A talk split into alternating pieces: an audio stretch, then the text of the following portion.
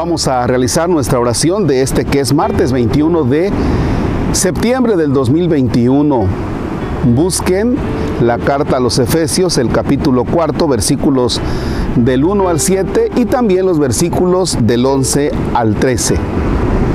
En el nombre del Padre y del Hijo y del Espíritu Santo. Yo, el prisionero de Cristo, les exhorto pues a que se muestren dignos de la vocación que han recibido. Sean humildes y amables, sean comprensivos y soportense unos a otros con amor. Mantengan entre ustedes lazos de paz y permanezcan unidos en el mismo espíritu, un solo cuerpo y un mismo espíritu, pues ustedes han sido llamados a una misma vocación y una misma esperanza. Un solo Señor, una sola fe, un solo bautismo, un solo Dios y Padre de todos, que está por encima de todo, lo penetra todo y está en todo. y dio sus dones. Unos son apóstoles, otros profetas, otros evangelistas, otros pastores y maestros. Así prepara a los suyos para las obras del misterio en vista de la construcción del cuerpo de Cristo, hasta que todos alcancemos la unidad en la fe y el conocimiento del Hijo de Dios y lleguemos a ser el hombre perfecto con esa madurez que no es otra cosa que la plenitud de Cristo. Palabra de Dios. Te alabamos, Señor.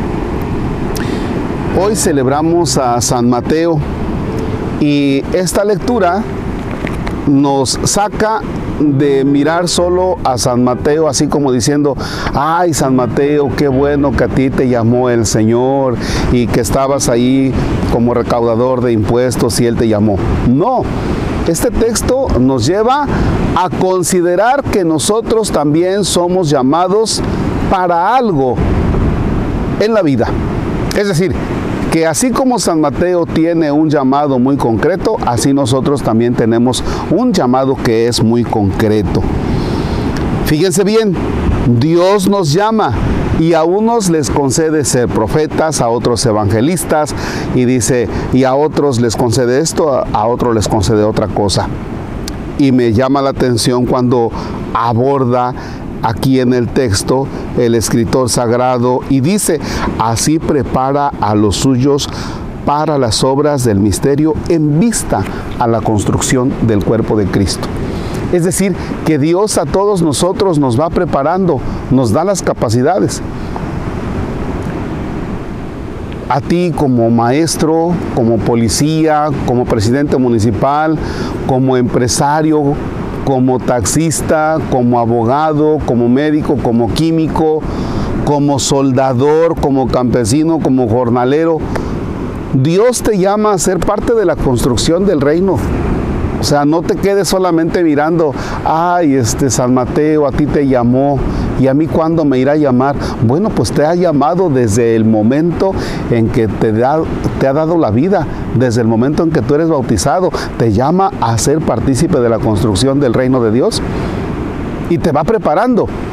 Así como se capacita, por ejemplo, a una persona que entra a una empresa y le dicen, te vamos a capacitar para que abra la puerta, te vamos a capacitar para que tú seas gerente, Así como un entrenador de un equipo llama a alguien y le dice, bueno, tú tienes capacidades para delantero, tú para portero. Bueno, tú tienes capacidades, repito, de taxista, de policía, de presidente municipal, de empresario. Tú tienes esas capacidades. Dios te ha preparado para eso. Y con eso, con eso tienes que desquitar el para qué estás aquí en la vida.